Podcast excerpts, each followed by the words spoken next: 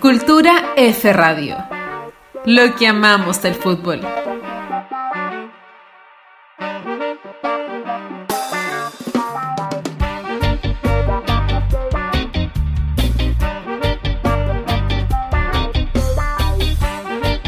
Bienvenidas, bienvenidos. Nuevo episodio de Cultura F Podcast. Nos empapamos de medallas, de honor, de espíritu olímpico. De gloria. De gloria, ¿cierto? Rendimos tributo hoy a los dioses del Olimpo. Sí. Dejamos de lado los intereses mundanos y nos dedicamos hoy día a los Juegos Olímpicos. ¿Cómo estás, Connie? Bien, ¿y tú, Cristiana? Expectante, ya termina la Olimpiada, comienzan los Juegos. Sí, exactamente. Ya te veo aquí con, con tu corona de laureles puesta. No, ya yo estoy, me quiero poner manija, pero me voy a poner manija hoy día. Sí, pero Sí. entramos, entramos en modo olímpico, queríamos hacer este especial, aquí estamos a puertas ya, así ya cambiando el uso horario para ponernos en onda con Tokio Sí. 2020, Tokio pandémico. Que más encima cinco años de espera. Como si cuatro no fueran poco. Sí, Ya estoy expectante ya. Vamos, lo mejor. Esto es lo mejor del deporte. Lo mejor del deporte junto, condensado en 15 días, es una maravilla. sí, es lindo. Los juegos, los juegos tienen su encanto, así que nos ponemos en modo, activamos modo olímpico y le rendimos en este episodio tributo entonces a los dioses del Olimpo. Obviamente enfocado siempre como en el fútbol. No es que si, si no, no terminamos nunca. No, no terminamos, no terminamos nunca, sí. Vamos a tener que reducirlo al fútbol, pero obviamente hablamos hoy de fútbol olímpico, historias de la pelotita rodando ahí en la fiesta de los anillos. Sí. Esta historia olímpica, bueno, nace inspirada, por supuesto, en los juegos, antiguos juegos griegos. ¿De cuándo estamos hablando? Bueno, tú que eres historiadora del... 776, 760 776 si no me equivoco. Claro. Ahí, ahí. Esa inspiración llevó a- al famoso varón Pierre de Coubertin a inspirarse en esos aquellos juegos de la antigua Grecia para, para motivar los juegos de la era moderna que partieron en 1896. Oye, pero hay que decir, sí, que, que este señor, que yo lo tenía muy bien catalogado por ser el inspirador de todo esto, que me motiva mucho, Siempre pasa esto que los hombres se llevan. Sí, Todas las me- flores. investigando me enteré, me desayuné. Vamos a funar. Sí, vamos a funar Vamos este a hombre. funar a Me- Pierre. Me enteré que él era activo participante de la conversación misógina en principios del siglo pasado. Sí, sí, sí, sí. Pierre, un antiderecho de las mujeres. Sí, de hecho, encontré por ahí un texto donde él se refería a las mujeres como, a propósito del inicio de los Juegos Olímpicos, él decía algo así, que las mujeres solo sirven para entregar las medallas, decía él. Mira. Sí, bueno, Pierre fue el que dio el puntapié. Bueno, le damos esa ya y, y sería todo porque en realidad... Y sería sí, todo lo que le vamos a dar a Pierre. En realidad la que le vamos a rendir tributo fue la que completó, digamos, este, este, este ideal de, de- de competencia deportiva que fue Alice Miliat, una francesa Otra francesa. Igual que Pierre. que en su lucha feminista y en su lucha por la igualdad y en su lucha porque las mujeres participasen de estos Juegos Olímpicos creó la Federación Deportiva Femenina Internacional. Que debería, exi- debería existir al día de hoy, a mi parecer. Chiquillas, por favor, levantémonos. Creemos nuestras propias Sí. federaciones. No las necesitamos a El ellos. objetivo de Alice era que las mujeres fuesen integradas en los Juegos Olímpicos Sí, oficiales, sí. por decirlo así. Así que esa Federación Deportiva Internacional duró hasta que lograron su objetivo. Pero sí, aún sí. así tuvieron cuatro competencias. Cada cuatro años. Sí, sí, sí, sí. París 22, Göteborg 26, estuvieron en Praga 28 y la- Londres 1930. Mira. Sí, hasta que tuvieron que a regañadientes tanto el Comité Olímpico Internacional como el- la Federación Internacional de Atletismo aceptar la inclusión de La mujeres. Federación Internacional de Atletismo también es de estas federaciones, no, es de estas federaciones Sí. bastante oscuras, bastante así que hace lo que quiere. Sí. Se parece a otras federaciones también que ya conocemos nosotros. Bastante antiderechos, bastante antiderecho igual que Pierre. Sí, es verdad. De la misma escuela. Así que ya funado Pierre y enaltecida Alice Miliat, Funada la YAF también, que es la Federación de sí, eh, vamos a decir que los juegos el 28 ya pudieron integrar a las mujeres oficialmente. Vamos a decir que obviamente con sus restricciones, pero Sí. ya pu- fue el, el puntapié inicial para las mujeres oficialmente estar siendo parte de los juegos. Pero las mujeres igualaron recién en Londres la cantidad de competencias en las que podían participar con los hombres. Ah, de competencia. Ah. De competencias, sí. sí. De, por dato. ejemplo, no sé, por la maratón recién la pudieron correr las mujeres el 84. 1984 en Los Ángeles. Claro. La maratón es una car es un, un evento que se corre desde la primera Sí, desde el primer juego olímpico. exacto, exacto. Mira que, bueno, el fútbol yo creo que es otro gran ejemplo. O sea, el fútbol se juega desde Sí. eh, 96. el 1900. Desde el Sí, el 1900. masculino o desde sea, el de- 1900. Desde los segundos juegos. Antes que el Mundial de Fútbol. Sí. Y las mujeres recientes se integraron 96 años después, casi un siglo después. Sí, O sea, sí. oh. Bueno, díganme que el deporte no es, no es una expresión de, de lo que pasa en la sociedad. Así que vamos a hablar de fútbol, fútbol olímpico. Yo empecé a hacer un repaso así como histórico, porque en realidad, bueno, si nos vamos a los futboleros y a los deseos de niños, de los niños soñando con ser futbolistas, que alguna vez. Todos tuvimos. Yo creo que todos soñamos con eso. Eh, no sé si los Juegos Olímpicos pasaban por nuestra cabeza, como que hay que reconocer que el fútbol olímpico ha tenido distintos grados de importancia a lo largo de la historia. Claro. En un inicio se transformó en el torneo de países más importante de, de la época. Estamos hablando de... Principio de 1900. Tuvo una primera época donde eran selecciones, primero combinados locales, después selecciones, se transformó en la competencia más importante. Y después comenzó una disputa que fue llevada con los años entre la FIFA y el Comité Olímpico, donde la FIFA obviamente velaba por sus intereses. ¿cuál, era, ¿Cuál era el miedo ahí de FIFA? La verdad que la FIFA peleaba por su, su, ¿Qué su peleaba? copa, por su copa. Yo creo que había, habían dos, dos elementos importantes. Uno, que la FIFA, claro, le quería dar importancia a su Copa del Mundo que partió el 30.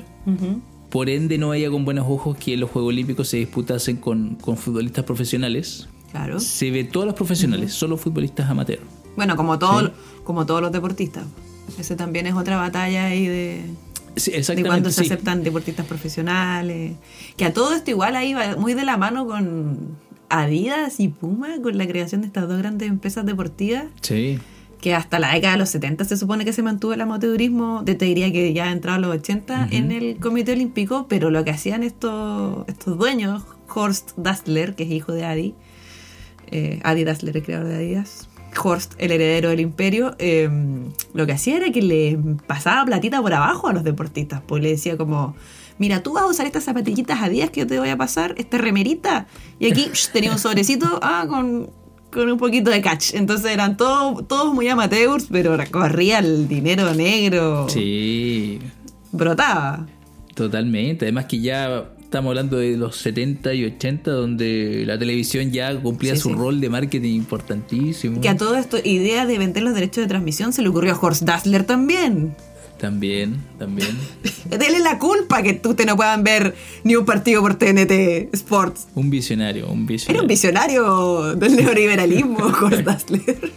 Eh, y a propósito de eso, bueno, justamente en, a partir de los Juegos del 52 ya ahí definitivamente se, se decide que va a ser un torneo amateur, el fútbol olímpico. Eh, se deja la FIFA con su torneo profesional, los- el amateurismo propio del olimpismo Triunfa. eh, triunfa y justo calza, estamos hablando de plena Guerra Fría, eh, con el auge del fútbol del otro lado del, del telón de acero, el fútbol socialista, del lado socialista. El fútbol de los soviets. Sí, así que fue una época a partir del 52 hacia adelante los juegos prácticamente fueron dominados por países del bloque soviético. Hasta, podríamos decir, ya entrado los años 80 y justamente en los Juegos de Los Ángeles, 84. eh, 84, nuevamente con una intención de poder darle un auge al, al torneo, el COI decide incluir profesionales, salta la FIFA espantada. Indignada. Igual en ese tiempo había, había grandes figuras ahí, Samaranch y Avalanche. Sí, sí, sí. Oye, tienes Er- razón. eran, de, eran de los mismos, ¿ah? Pesados, sí. Sí, sí, sí. Sí. Así que llegan a un acuerdo bien salomónico en esa época, es que del 84 y el 81 se, se jugaron con profesionales, pero solo para confederaciones no UEFA y no Conmebol. O sea, Ah, los equipos sudamericanos y los europeos iban con jugadores juveniles. Ya existía, existía, sorry, la regla del sub-23. No, aún no, aún no. Ah, Sí, ya, ya. aún no. Eh, ellos iban con jugadores que no hayan disputado una Copa del Mundo. Ah, ya, ok. o, o juveniles. ¿sí? Eh, mientras que las otras federaciones, podríamos llamarlas en desarrollo todavía como África, Oceanía, Asia. Asia, podían ir con equipos profesionales. Con CACAF igual. Con CACAF también, sí, sí, sí, sí. Y, pero lo que sí, lo que tú decías, finalmente eso duró solamente dos Juegos Olímpicos y el 92 en Barcelona ya se, se establece esta, re- esta regla que conocemos hasta hoy día. Torneo masculino sub-23 con la inclusión de tres jugadores sobre la edad. Claro. Así que más o menos ese es como el andar del fútbol olímpico variando en sus En los años. en los años y en su formato. Y obviamente tenemos que el, que el 96, como decíamos al principio, después de casi más de 90 años de historia de fútbol olímpico masculino, aparece el fútbol femenino en los Juegos de de Atlanta. Atlanta. Sí. Sí, sí, sí. Vamos a hablar de eso, pero un poquito más adelante. Sí, bueno, y hay que decirlo que a diferencia de lo que estábamos hablando recién, las mujeres no tienen restricción de edad. No. Juegan desde sus inicios en, en, eso- en esos juegos del 96 con la selección absoluta. Sí. Aquí hay, hay que agradecer un poco los- a los antiderechos acá, que Sí. FIFA nunca tuvo mucha fe en los mundiales femeninos, por- nunca ha tenido nada de fe en las mujeres básicamente, solo ha querido controlarlas. Entonces esta falta de fe de FIFA les permitió así como que las mujeres vayan con su, así como las mujeres no se pueden la pelota, y tienen que jugar en canchas más chicas Sí. y con otros balones, ya, que jueguen las adultas, total, para ellos les valía nada. Y mira cómo Sí, estamos que con los por- partidazos. Exactamente. De hecho, que las mujeres vayan con el equipo adulto, yo creo que lo transforma en un torneo. de primera. de o sea, igual de importante para el fútbol femenino que el mundial, dirías tú, ¿no? O. Sí, o sí. Sí, no sé si Tiene el es mismo que prestigio. no nada tiene el mismo prestigio que el mundial de fútbol, o sea, tú siempre quieres ganar el mundial, pero te da una posibilidad de ir a un juego olímpico con un deporte que quizás como tú decías al principio no pensabas que podías ir a los Juegos Olímpicos. Claro. Eh, y en el caso de sí. nosotros, de, de Chile o del, del, del medio cupo que hay de, de Conmebol, es, es colarse en una competencia top Sí. 12, los 12 Sí, mejores equipos del mundo van. Eh, y demostrar ahí de todo a todo cuánto vale. O sea, se dan Sí. buenos partidos los Juegos Olímpicos. se dan con Yo, la- yo el, el- el fútbol femenino em, olímpico lo siento súper atractivo porque son menos equipos, o sea, llegan, ahora sí que llegan así. No, a matarse, a desde matarse, la fase sí. grupal ya Sí, es. desde fase grupo es muere, muere. interesante. Cosa que en el mundial de repente nos pillamos con algunas goleadas, algunos equipos que. Sí, sí. De hecho, en el, en el, en el fútbol masculino olímpico no, se, no, no despierta mucho interés. Sí. Eh, y ganan equipos que tradicionalmente no ganan en los mundiales eh, de adultos Exactamente, masculinos. Sí. Sí, a propósito de eso te iba a contar que, bueno, si uno revisa el medallero en el fútbol masculino, el país con más medallas es Hungría. Mira. A propósito de lo que te contaba hace un, hace un momento, el fútbol sufrió esta modificación de reglamento en Helsinki 52, donde solo se podía jugar con jugadores amateurs. Pero esto favoreció ahí a modo de triquiñuela a, todos los países de- Del bloque. del lado del bloque. Del bloque soviético. Porque en, en esos países el fútbol se veía como una mm, actividad siempre vinculada como a empresas estatales y los futbolistas al final de cuentas tenían contratos con empresas. Claro, eran como trabajadores Eh, de la fábrica. podría- Sí, eso podríamos decir. Eran trabajadores que... la- el- aquí el argumento era que los futbolistas no viven en realidad del fútbol, viven de su trabajo en la fábrica. Claro, claro. Así que los equipos del bloque iban con, Con todo. con todo, con todo, con todo. Y arrasaron en toda esta época plena Guerra Fría. jugó. Jugó, jugó, Juegos jugó. Olímpicos, ganó una medalla. Sí, de hecho Helsinki 52 Hungría gana el oro y es el mismo, prácticamente el mismo equipo que dos años después pierde la final en Berna con, con Alemania. En ese milagro o no milagro, dependiendo Sí, cómo lo veas. Sí, sí, sí, sí. En ese torneo hubo un encuentro de cuartos de final entre Yugoslavia Partidazo. y la Unión Soviética. Partidazo.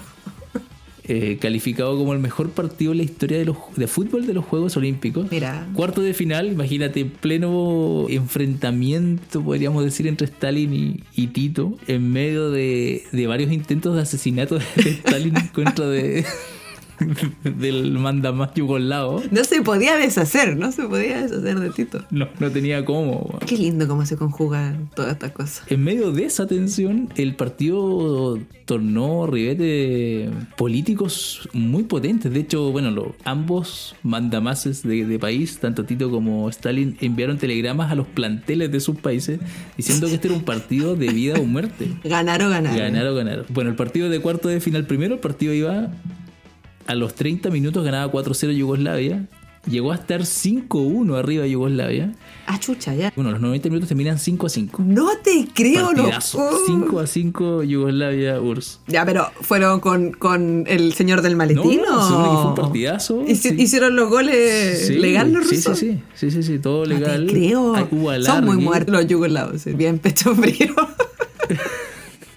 Y bueno, hubo alargue, se mantuvo el 5 a 5 hasta el final y hubo que dos días después jugar un partido de desempate. Recordemos que en esa época no existían los penales, habían partidos de desempate. Y en ese desempate los yugoslavos le hacen un 3-1 a los, a los rusos, a los Sí, soviéticos. sí, sí.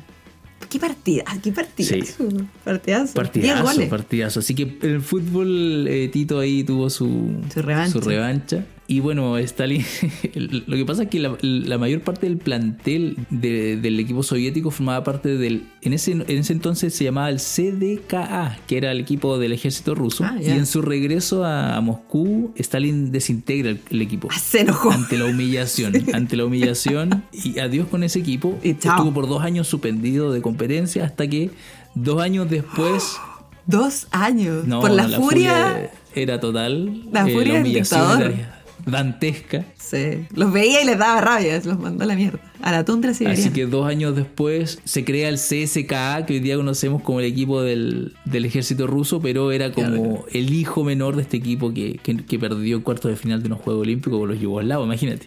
Así que una época Tensa, tensa. dura y tensa, o sea, se jugaba. muerte. Bueno, y en esa época después vino los juegos, bueno, del 56, gana la Unión Soviética, el oro pasa a Yugoslavia, Hungría, se la van ahí imponiendo entre Entre equipos tres grandes. eh, del bloque, sí. Hay un, un triunfo súper importante ahí de la, de la República Popular de Polonia, Mira. en Alemania, el 72. Batacazo polaco. Ahí, un, un- hay una- un triunfo simbólico de los polacos ante en Alemania, tanto daño alemán. Y, esto, y esta, digamos, era de los soviéticos termina, o de, los de los socialistas termina en, en Moscú, en los Juegos de Moscú, que termina ganando Checoslovaquia. De hecho, se pasó juegos que fueron bastante Sí, sí, boicoteados. sí. Se habla del boicot deportivo más grande de la historia. Eh, en esa época los soviéticos invadían Afganistán, si no recuerdo. Los gringos no fueron. No, no, no fue No, la no mitad. fue nadie. La mitad de- Pero a los rusos no les importaba. Medio mundo, medio mundo no fue. lo mismo. Van a hacer sus juegos con ellos mismos que hayan estado ellos solos. Sí. Lo iban a hacer igual. Sí, y lo iban a ganar igual. Bueno, igual después vino la vuelta de mano en el 84, El 84, Los claro. Ángeles. No fue... Sí. Pero es que Rusia siempre da, siempre da material en tema olímpico. eh, eh, historia, sí, es como el comodín. Llega ahí a- o te salva o te arruina. Bueno, y hay que decir eso, o sea, el fútbol eh, socialista, que en los mundiales de fútbol nunca bailó tan con la con la bonita, por decirlo así, sí, eh, eh, tuvo su, su forma de, de revelarse eh, en los Juegos brillar. Olímpicos, de brillar, usando los Juegos también como como una, no sé si un arma propagandística, pero como una forma de... Sí, totalmente. Sí. En plena Guerra Sí, Fría. bueno, sí. era el momento, ¿cierto? Bueno, y no, eh, de más, Sí. de decir también que en esa época no era el fútbol solamente el que brillaba, o sea, la El gimnasia, el hockey, la alterofilia. Oye, la gimnasia en esa época, que Dios mío, qué gimnastas que tenía Sí. Rusia. Me voy a dar un dato manija. Rusia no gana el All Around de la gimnasia desde el 92. Desde el 92. Eh, desde el 92 que una gimnasta rusa no gana el All Around. Lo pudo haber ganado Mustafina, pero se cortó el cruzado. Mira, bueno, hay que hablar de los rumanos, que hablar de los búlgaros, del, También de- de Rumania, Hungría, o sea, Qué linda escuela, ¿no? Cuando que empiecen rápido los juegos. sí, o sea, o sea, estamos hablando justamente de los 60, los 70 hasta los 80 de bueno, que el desarrollo deportivo en esos países era potentísimo, potentísimo. No, gigantesco, Sí. gigantesco, sí, sí. De hecho, a Naya Comaneci como que dice la leyenda que la pillaron, ve la Carol y la entrenadora así como en el colegio, porque iban a ojear muchas niñas con así como con potencial para la gimnasia. Así como Bielsa recurrió a Argentina completo, los rusos hacían lo mismo, bueno, los rumanos en este caso, hacían lo mismo eh, con las gimnastas. Y la vio en el colegio así como, "Mm, mira, esta niñita tiene, me- tiene, un poco de condiciones, venga para acá, venga para acá. tráigala para acá. Sí. Así que en esa época, eh, estamos hablando de, de justo en plena Guerra Fría, se disputaron 25 medallas en el fútbol y 22 fueron para países de la Europa Oriental. Así que era arrasar, Mira. arrasar. No quiero decir bonita época, pero atractiva deportivamente. Atractiva y tiene buenas historias. Sí, tiene sí. buena historia en los Juegos. Olímpicos.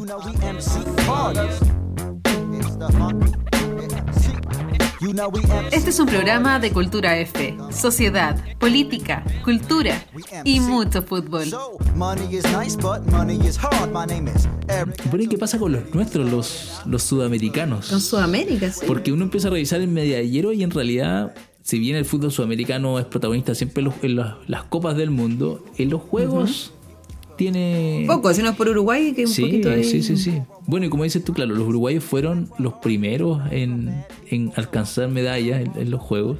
Que voy a citar al gran Eduardo Galeano, por ahí, por ahí dice que en 1924, cuando ganó las Olimpiadas en Colombes, Uruguay ingresó a la geografía mundial de las patadas.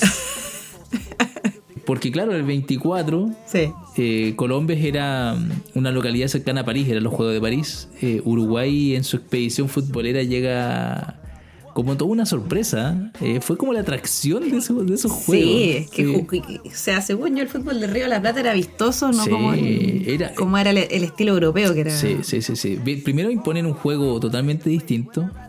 Y segundo, era muy atractivo al público ver a estos sud- su- sudacas. Sudacas, estos sudacas, estos pobres, pobres país gente. que no, ni siquiera, yo creo que salía en el mapa, yo creo. Yo igual creo que no. en esa época. Menos en Eh, Europa, que ellos son Sí, imagínate, si ahora son 3 millones y algo, no sé, en esa época habrían sido 500.000 500.000 uruguayos. uruguayos.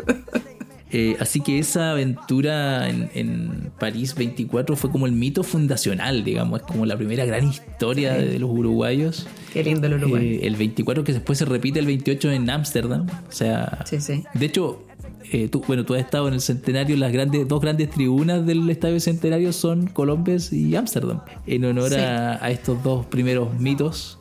A estos mundiales. Ah, que la camiseta uruguaya tiene cuatro estrellas. Sí, ven- Y dentro de esas dos que tiene son por los Juegos Olímpicos, porque no había mundiales. Entonces los uruguayos cuentan esa como Copa del exacto. Mundo. De hecho, la FIFA lo reconoció, ¿ah? porque en esos dos torneos fueron organizados por FIFA y luego fueron oficializados como torneos Copas del Mundo. Sí, sí. Así que Uruguay, tetracampeón.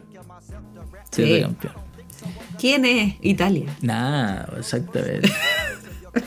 Así que Uruguay, bueno, fue fue el ¿cómo decir? Sensación de los años 20. 20 y, y eso motivó mucho, bueno, los Juegos Olímpicos ya en esa época motivaron mucho la creación de la Copa del Mundo por parte de FIFA y también es como que Uruguay se ganó el derecho de ser el anfitrión porque era el equipo más vistoso, era el equipo sensación Del momento, momento. sí, sí. pues. Así que el, el 30 se va a la Copa, la primera Copa del Mundo para, para Uruguay.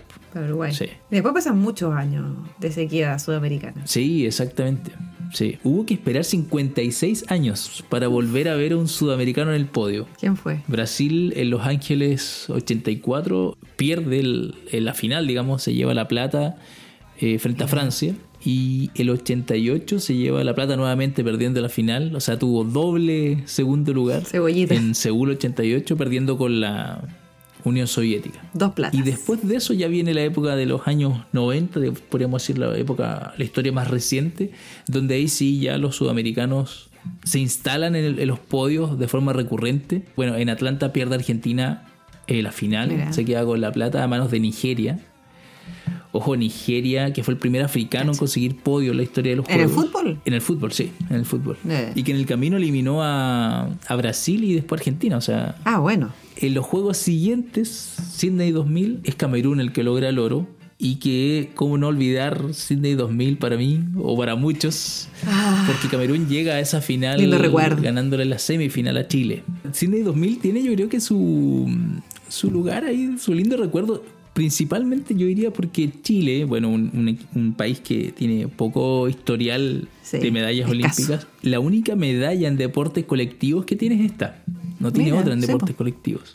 Chile, para llegar a esos juegos, eh, pasó una linda historia porque jugó un preolímpico y resulta que Chile, bueno, compartía grupo con Brasil, con Colombia y en el, en el último, la última fecha de, de la fase grupal, Chile no tenía muchas opciones. Lo único que tenía que esperar para poder avanzar era que Colombia La calculadora Sí, siempre. La calculadora siempre era que Colombia tenía que perder por más de 7 goles para poder Chile pasar. Ya, yo creo que los jugadores ya estaban en el avión. No, no, era una cosa imposible. Una... No, era imposible. De hecho, decían que Nelson Acosta, el DT de la época, ya estaba en Santiago de vuelta, ya Cero no, fe, don no había fe.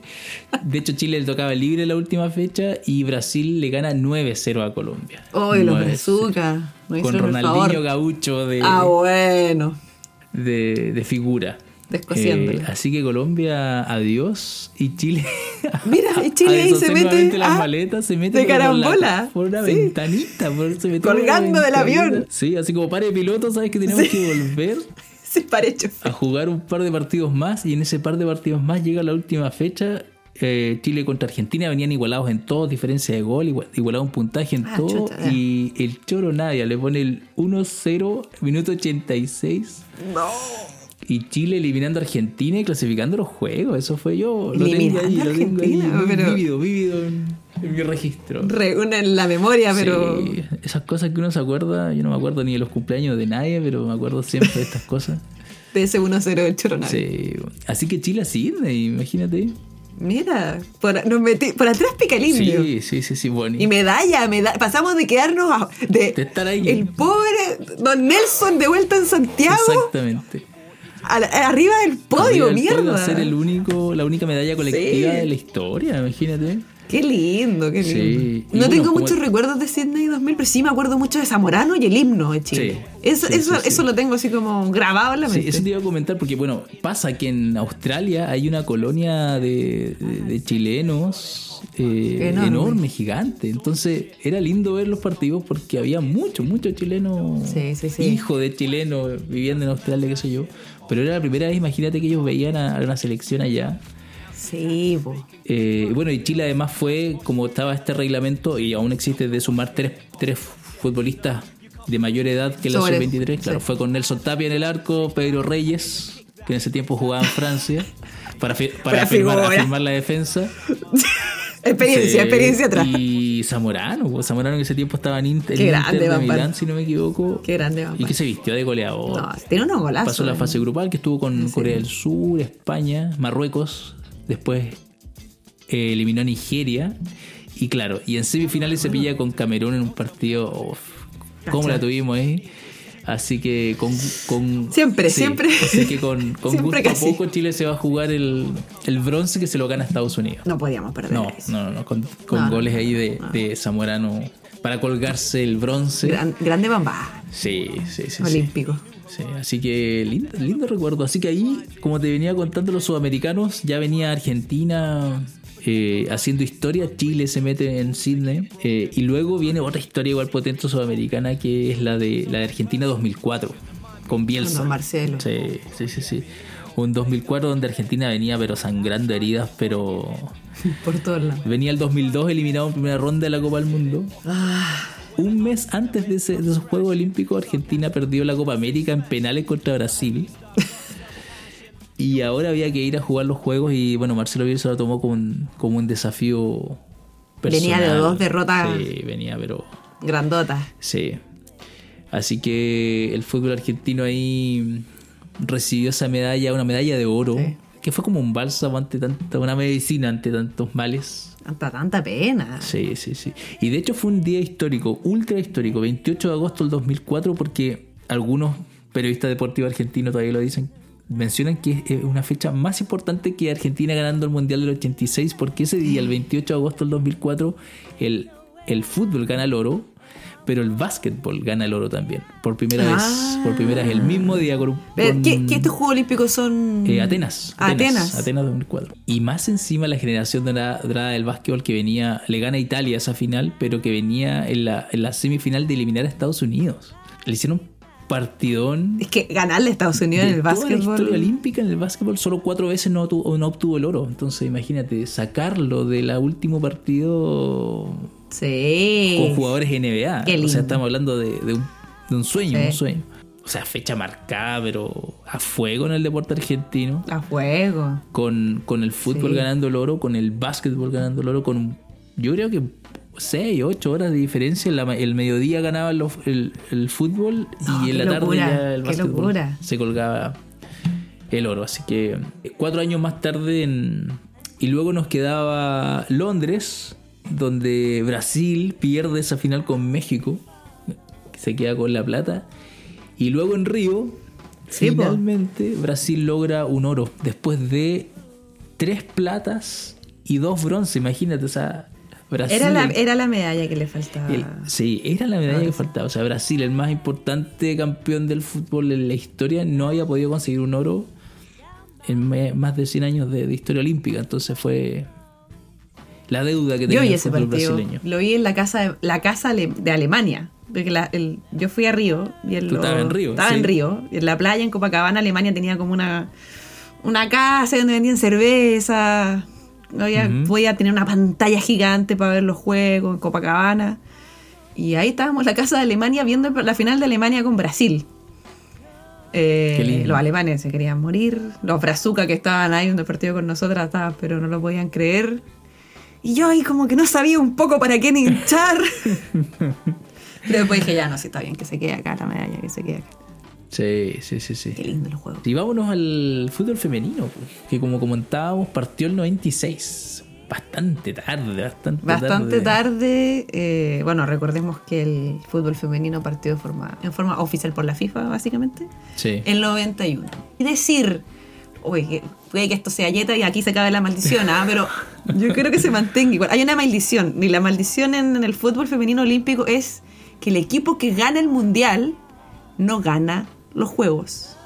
Y se ha dado, No gana los da- Juegos. no gana los juegos. Y se ha dado, en, porque el mundial es antes, el año anterior a los Juegos Olímpicos. Justo un año antes, exacto, Entonces, exacto. se ha dado siempre que llega a la final o cae antes el campeón del mundo. Vamos, yo pongo mi fichita para que se mantenga. Quiero que se mantenga un poco esa. Que se acabe su hegemonía y que se mantenga esa, esa casi que tradición, tradición, maldición de- del fútbol femenino olímpico. Bueno, empecemos. Primer Juego Olímpico Sí. 1996. En Atlanta no hubo clasificatorias. Se eligieron a los ocho mejores equipos del Mundial del 95, que ganó Noruega. Ah, Y fue Estados Unidos, Noruega, China, Brasil, Dinamarca, Alemania, Japón y Suecia. Esos son los ocho equipos. Y Brasil entró a reemplazar a Inglaterra ah, mira.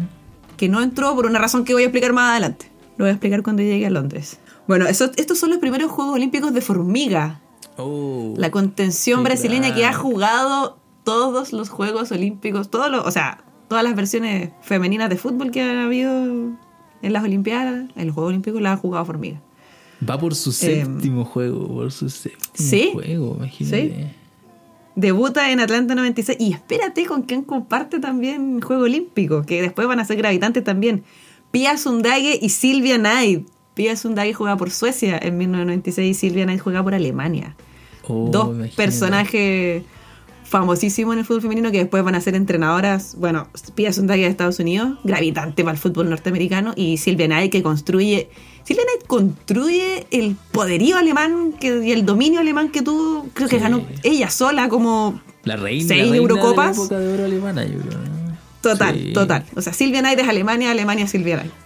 Qué Fue bueno. capitana de su selección también. El Mundial lo había ganado Noruega, obviamente Noruega no gana. Noruega llega a la final y pierde con Estados No Unidos. gana. Dos, perdón, Noruega queda tercero. China y Estados Unidos. Bronce, Bronce, le gana a bronce. Brasil. Claro, claro. Estados Unidos y China llegan a la final, ganan las gringas eh, 2 a 1, 76 mil personas en el estadio. Y bueno, esta selección gringa del 96 es un poco la precursora de la selección del 99, que es la que va a ganar el, Mundial del 99. La Copa del Mundo. Sí, y que va a ser la que va a Claro. inspirar todo este movimiento después de las que van a ganar el 2015, que son las que van a ganar el 2019 también. Ya, Entonces, perfecto, perfecto. Son como las, las, las ídolas de las que hoy día tenemos. Y, y un poco Sí. las, eh, las que hacen ahí de. las que meten jineta igual. Y, y hay como una cierta mentalidad que se traspasa de generación en generación. Bueno, eso dicen ellas. De generación en generación de, de las gringas. Y esa mentalidad un poco la fueron cultivando estas jugadoras de la, ya del, del 96 en adelante. Claro. Bueno, Atlanta pasamos a Sydney. Ajá. También son ocho equipos y el mundial anterior lo había ganado 99 Estados Unidos. El oro lo gana Noruega. En esta época, al final de los 90, a principios de los 2000, las gringas y las noruegas se odiaban, Era- se era odiaban, clásico, se odiaban. Era el clásico, el clásico, se odiaban a muerte, se ganaban una competencia una, ganaba una competencia otra. Y así con, con gol de oro, con pegarse por atrás. con- Era picante, era picante. Alemania salió, ganó el bronce, Brasil nuevamente pierde el tercer lugar. Oh, Brasil nuevamente. Sí. Y después rápidamente pasamos a Atenas. Aquí ya se expande a 10 grupos, o sea, a 10 equipos. Claro. Y debuta Grecia. Bueno, como local, México también. Mira. Bueno, también va Alemania, Australia, Brasil, China, Estados Unidos, Japón, Nigeria y Suecia. Suecia siempre, Suecia siempre. Las suecas nunca hay que darlas por muertas. Siempre están ahí, juegan como el hoyo, pero te ganan igual. No, Su- Suecia es un, es un hueso duro de roer. Suecia es como Uruguay. Nunca sabes con qué te va a salir. Pero no las vayas a sacar peladas. Eso. Bueno, debuta, debutan en este Juego Olímpico en Atenas Cristiane y Marta. Mm. Marta con 18 añitos Oh, viene de ser 18 años. campeona de la anterior a la que se jugara la Champions, porque todavía la UEFA no le quería poner Champions a la competencia femenina. Eh, con el Umea sueco, Marta había ganado el campeonato de Europa. Bueno, y este torneo, en Atenas de 2004, es el último torneo de las grandes estrellas de Estados Unidos. Mia Hamm, Christine Lilly, Julie Faudy. Yo tengo una foto con Julie Faudy, me la pillé en Francia. Buenísimo. Brandy Chastain y ¿Ella Jay dirá lo Fawcett. mismo de ti? Yo tengo una foto con Sí, la- un par de años, vamos. Le voy a escribir, Che Yuli, tengo una foto contigo. Bueno, este fue el último torneo para estas grandes jugadoras eh, y querían retirarse, obviamente ganando el oro. Sí, El mundial anterior había sido el 2003 en Estados Unidos y habían perdido las gringas. Se resarcieron en los Juegos Olímpicos, ganaron 2-1 a Brasil, la final Oh, Brasil. plata. en prórroga. Dicen las crónicas de ese partido que Brasil dominó todo el partido. No. Todo- tuvo dos palos, ya una cosa así como... No quiso, no quiso. No quiso, no quiso, no quiso, no quiso, no resultó. Y ganó, bueno, Estados Unidos. Y en esa selección también habían otras que después van a ser un poco las que van a tomar el testimonio del- de las Mia Hamm que se van y viene, entra Abby Wambach, otra leyenda, pero leyenda total. Y después te voy a explicar por qué, del fútbol gringo, pero así ya caudillo. Ya. Caudillo total de, de Estados Unidos. Yo creo que ta- en popularidad está Mia Hamm y después viene está Abby Wambach que fue tomada bajo la- el ala de Mia Hamm. Mia Hamm le dijo, mira Abby, tú ven, yo te voy a enseñar todo. Después Abby Wambach hizo eso mismo con... ahí.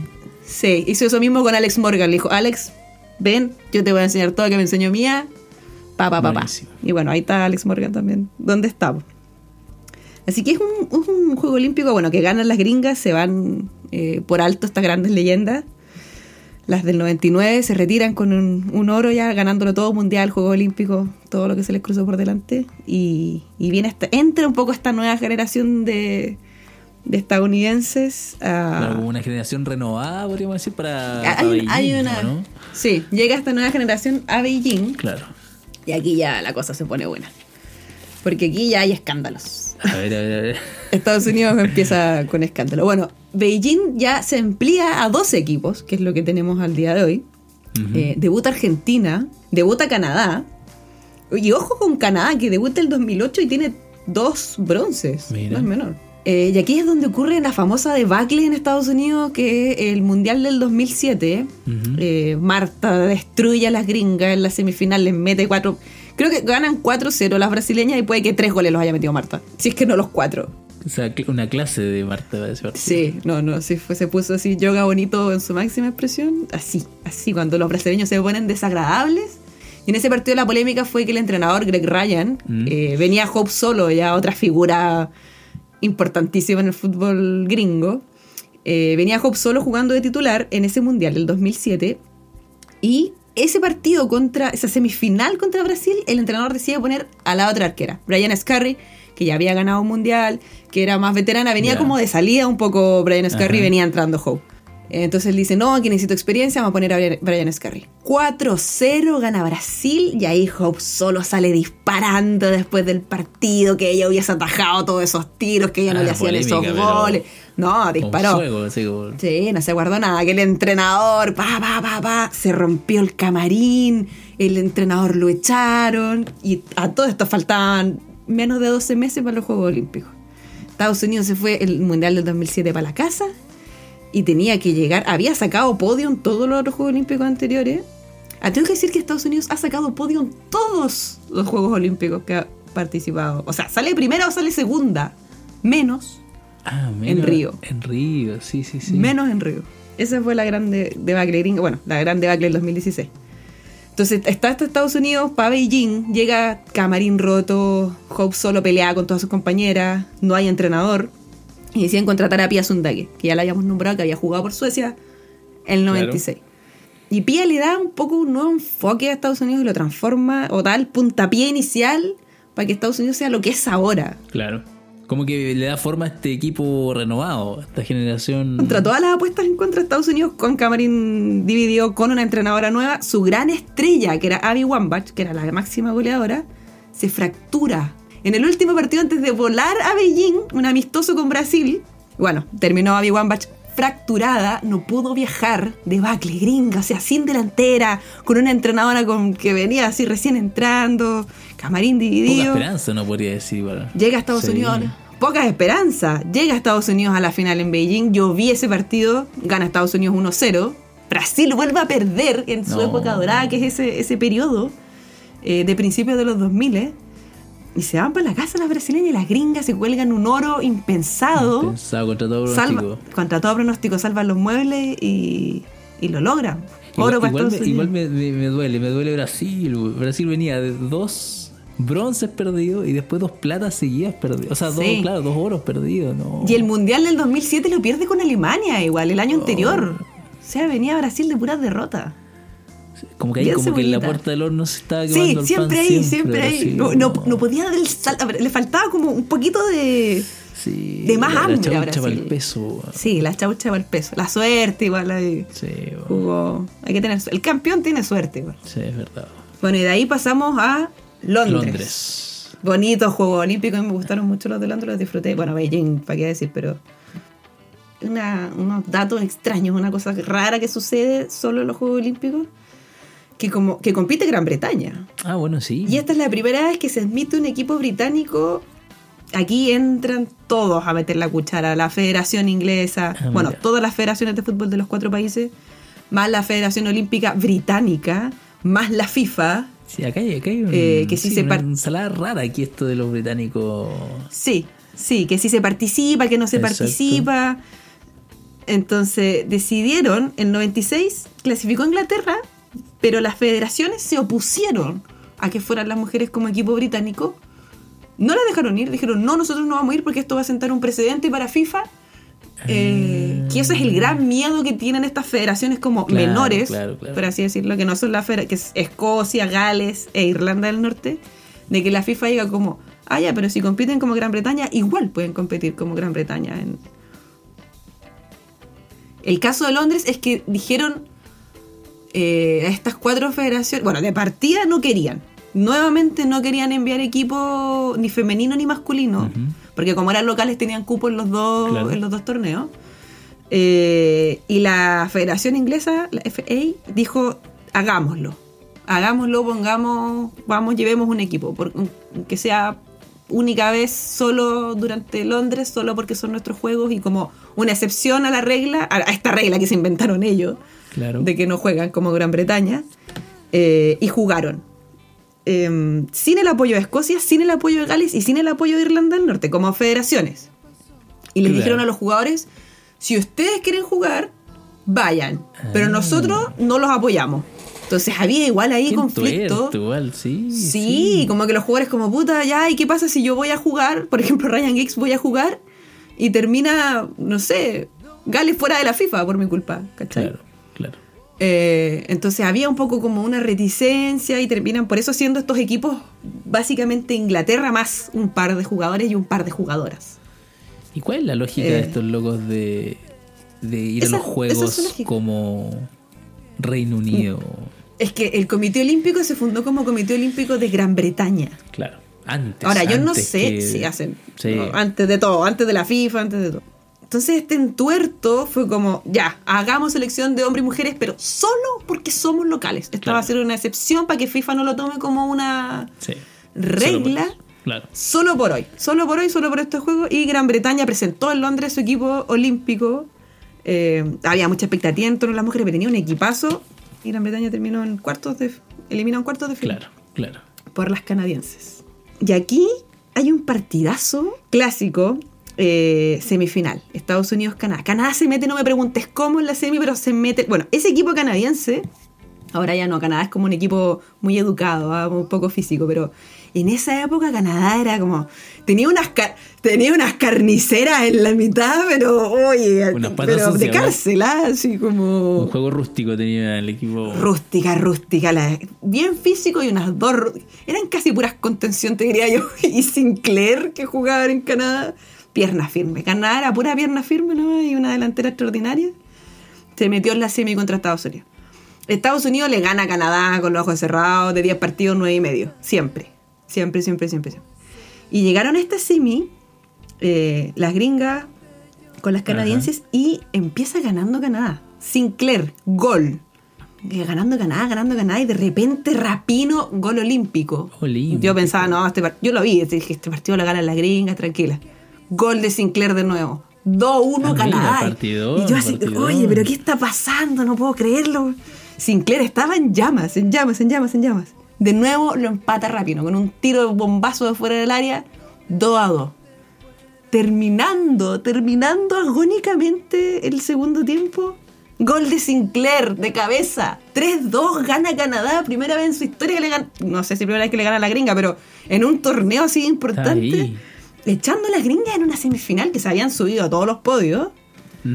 ¿Y qué es lo que pasa? La gran figura de Abby Wambach, que era caudillo, caudillo, y eh, alega una retención de pelota en el área. La arquera de Canadá se demoró más de los 6 segundos reglamentarios que tiene para sacar cuando toma la pelota con la mano. Sí, sí. Esa, esa no se la cobran, esa no la cobran nunca, nunca. Y yo leí una entrevista a una de estas patas con sangre de las canadienses que decían que no, que Abby Wambach, Abby Wambach había ganado ese partido. Le alegó todo el partido al árbitra, todo, le alegó todo. Abby Wambach Ya la, la tenía ya. cuando ta- eh, tenía la retención la arquera de, de Canadá, cobró tiro libre indirecto dentro del área canadiense. No, pero ¿cómo, cómo jineteó? ¿Cómo jineteó ahí? Jineteó, lo jineteó todo, ya no quedaba nada de partido, iba ganando Canadá, por fin las canadienses colgadas del, colgadas del arco, todas, todas, todas, todas, todas. ¿De, de qué, de qué país africano era esa arbitrada? Dólar. No pesaba nada. No pesaba menos que un paquete de cabrita, nada, nada. La- Es que anda a decirle que no había Wambach igual, ah, te saca la cabeza de un manotazo. sí. Sí, bueno. sí. Esos son los caudillos, pues esos son, esos son los grandes, las grandes jugadoras. ¿Cuánto le debe Estados Unidos a esa mujer? weón? Sí, ¿cuánto? le debe todo, le debe todo. Lo hizo Obdulio, lo hizo Obdulio en el Mundial de 50, no lo va a hacer ahí Wambach. estaba acordando de... Del negro jefe. Tiro libre, pasa cualquier cosa, un rebote, mano. Mano No. penal Nah. a favor de las gringas. Penal a favor de las gringas. le- el que la hace la deshace, le pega a Iwanbach, gol. 3 a 3 se acaba el partido. Alargue. ¿Y quién te cobra esa mano? ¿Quién te cobra esa mano? Nadie cobra ese tiro libre. Se iba a acabar el alargue, o sea, ya se venían los penales. 3 a 3 estaba esto todavía. Minuto 120. Esto está en YouTube, ¿cierto? Tengo que, tengo que, tengo que reírlo. Esto está- por favor, este partido está No. entero. Este partido está entero, véanlo. Es un, es un partidazo. Si pasa de todo, pasa de todo. Minuto 120. Abby Wambach nuevamente recupera una pelota. Tira, según yo, algo que parecía ser un melón. Una- Llegó Jero Riley, centra y aparece Alex Morgan. Minuto 120, cabezazo gol. Chao Canadá, pasa a Estados Unidos. Y terminan ganando ese juego olímpico Qué y notable. se llevan el oro para la casa. Le ganaron la final a Japón, que Japón venía de ganar el Mundial del 2011, maldición olímpica. Maldición olímpica. no pudo ganar el Mundial, ganaron las gringas 2 a 0. Bronce para Canadá. Qué terrible este partido. Yo quedé triste. No, pero Canadá. Sí. Y Canadá jugando recién su segundo juego, ¿eh? Pero no, pero no te puede. Ese, eso, ese partido es de, de barrio. ¿Qué? weón. No te lo pueden ganar así. No te lo pueden ganar así, viejo. Así, se, así se lo ganaron. Sí, pues ahí les faltó jinetear de vuelta. Por la- último, una, una bengala al, al arquero. una, ah, un corte de ceja, sí. Les falta fútbol. Es que a las canadienses les falta fútbol sudamericano. Eran muy buenas No, para pegar, pero poco, viejo, poco algo, viva. Sí, que corten la luz, algo. Una agüita ahí con algunos líquidos espirituosos. Sí, un Le laxante. faltó oficio, un- le faltó oficio. Una chiquilla en el Todo hotel. eso faltó, Dios. Sí, bueno.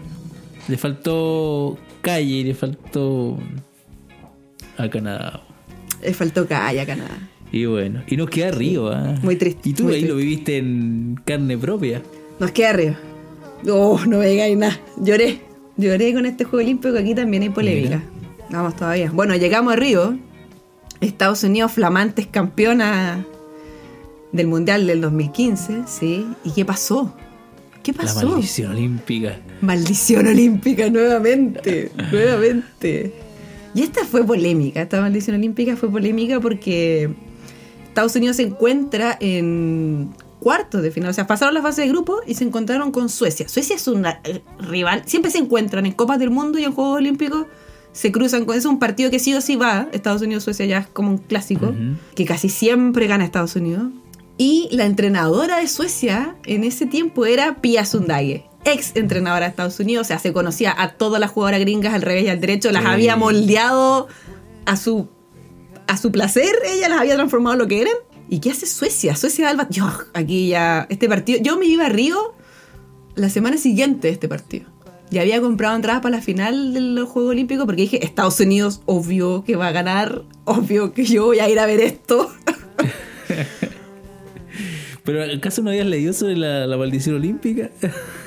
Pero yo tenía Tenía fe, fe igual se decía así como, sí, no, sí, vamos. Yo dije, pero eh, mi- yo lo que había leído, me puse positiva por, primera vez en mi vida y leí, Estados Unidos tiene podio en todos los Juegos Olímpicos. Claro. No ha salido menos de segunda. Está, Mira, primera vez que creo en las estadísticas y ¿qué me hacen las estadísticas? Me rompen el corazón. ¿Qué hizo Suecia? Jugó a lo que sabe nomás. Estacionó luz, una delantera arriba y pelotazo largo. Claro. Pelotazo largo entre las centrales nomás. Vamos, cabra, este es nuestro juego. Gol de Blackstenius, 1-0 Suecia, ganando todo el partido. Empata al final Estados Unidos y como que no quiere la cosa con la suerte del campeón y terminan a penales. Uy, güey. Penales las suecas con la gringa. Hope solo, la arquera ahí, polémica, ya habíamos hablado de su polémica. No es muy penalera. Eh, y la arquera de Suecia le habían pasado un papelito así como, mira, es- es- es- así tiran. Que Estas son las pateadoras. No, Pía tenía todo estudiado. Sí. pues sí, Pía, eh, Pía es una estudiosa. Pía es una estudiosa del fútbol. Creo que la arquera sueca atajó 3 de 5, una cosa así. Y más encima mandan Kristen Press, oye, que me dio mucha pena. Es una delantera muy buena que tienen las gringas y no había jugado un maldito minuto en todos los Juegos Olímpicos, no la habían puesto. Y la pone la entrenadora a patear el quinto penal. No, pero eso no se hace, eso no se hace. mm. No se hace, no se hace, no se hace. Bueno, se lo atajaron, creo, o lo perdió, pero no lo hizo. Perdieron las gringas, ganó Suecia y las suecas llegaron a la final con Alemania. Partidazo, un muy bonito partido, ganó Alemania 2 Qué lindo, qué lindo. Y ese partido lo viste. El, el, el, el Alemania. Sí, Maracaná, Suecia. 70.000 personas. También vi el Suecia-Brasil, donde las suecas nuevamente eliminaron a las brasileñas. Yo me quería morir, ya no quería ver más. Oh, qué pena me da Brasil. Sí. Brasil tiene que. Yo tengo fe, ¿ah? Yo creo que estos Porque- juegos es, es el momento de que Brasil. Sí, sí, sí. Pía ha sacado podio en todos estos Juegos Olímpicos que ha dirigido: Mira qué datazo, ¿ah? Qué datazo. Beijing, Londres y Río. No, vamos, vamos a Brasil todavía. Vamos Formiga, vamos Marta, o sea, ya esto es lo último, esto estamos en la quemada de, de estas grandes jugadoras. Es Sí, ahora. hay que darlo todo. Es ahora. Hay que darlo todo. Es ahora. Y ahora nunca. Mira qué linda historia del, del fútbol femenino. Tienen en poquitas ediciones buenas historias que contar. No, y acá en el Suecia, después del Suecia-Estados Unidos, Hope solo nuevamente sale disparando. Aquí la echan de la selección, de frente la echan. Nunca, quieren, nunca dicen que la echan, ¿ah? Pero la echan de la selección porque dice que en una entrevista caliente, después del partido indignada, porque obviamente las suecas estacionaron el bus. Es que también no, no. No, La tira con no, todo, no se guarda no. nada. Dice que las suecas son unas cobardes. Dice que son unas cobardes, que eso no se hace, que esa actitud no es una actitud de querer jugar a la pelota y que así no se puede ganar. No, cada, cada maestro con su Eh, nomás. Y bueno, sí, yo no lo digo, o sea, no le digo nada a las suecas. Si las suecas no, no, no van a salir a jugar las suecas si no tenían con qué, ellas jugaron con lo que tenían nomás. Pero por, por esas palabras de Hope solo la echaron de la selección, no la llamaron nunca más, eh, la federación la sancionó. eh, y ahí un poco que se retiró por la puerta chica la que fue la mejor arquera de su tiempo. Sí. sí. Traicionada, traicionada por su carácter igual, yo creo, ¿no? Traicionada Sí. por su carácter, sí. Pero fiel a su estilo igual, yo. se fue la suya. Se, Se fue la se fue suya, su o sea. Sí, sí, sí. Sí, se fue su ley. Así que esa es la polémica de Río. Mira, Bueno, veremos que, cómo sigue esta historia ahora. Se, va- se viene bonito. Lo único que confío en tus estadísticas. Vamos, vamos que Oye, te pongo Yo no sé. una fichita Yo ahora ya no sí. sé. La primera, la única vez que confié en las estadísticas salí para atrás, así que Va, vámonos. Van a estar lindos los juegos, eso sí. van a estar lindos los juegos. Pandémicos sin público, lamentablemente, pero, Lindos. pero igual. lindos igual. Sí, sí. Bueno, y con ese dolor en mi corazón que me provocó Estados Unidos, porque lloré, lloré, lo voy a confesar, lloré cuando las gringas perdieron porque mi sueño olímpico se vio truncado. Oh, No las iba a poder ver en esa final en ese Maracaná. Nos despedimos. Esperamos que le- le hayan disfrutado este programa. Eh, que se levanten a ver los partidos de Chile. Vamos a madrugar todas y todos. Eh, muchas gracias por escucharnos, muchas gracias por seguirnos. Sí. Eh, y nos vemos. Síganos en nuestras redes sociales, por favor. Estamos en Instagram, en Facebook, en Twitter, en YouTube, todos lados, todos lados. en todos lados. Así que eso, muchas gracias por escucharnos, muchas gracias por seguirnos. Eso. Chao, chao. Nos vemos. Chao, chao.